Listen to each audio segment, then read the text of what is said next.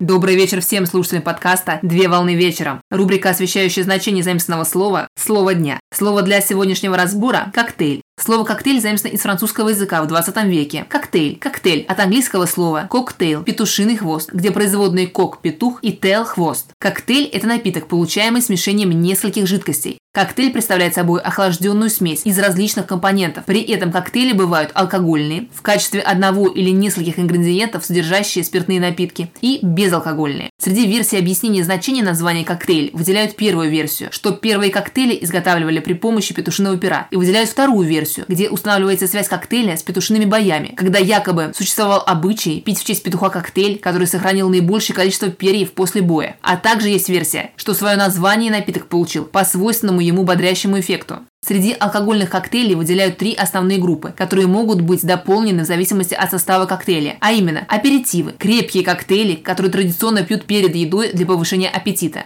Дижестивы – сладкие или кислые коктейли, которые традиционно пьют во время еды или после еды. И лонгдринк – освежающие коктейли, которые традиционно подают большими порциями со льдом.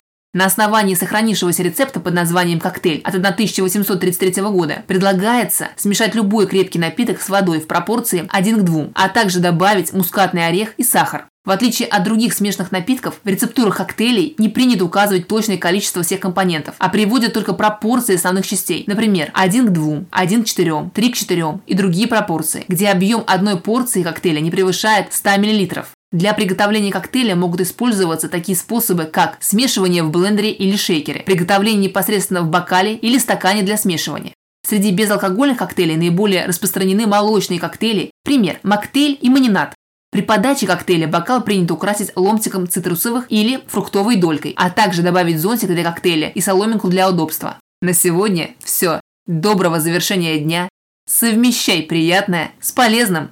Данный материал подготовлен на основании информации из открытых источников сети интернет с использованием интернет-словаря иностранных слов.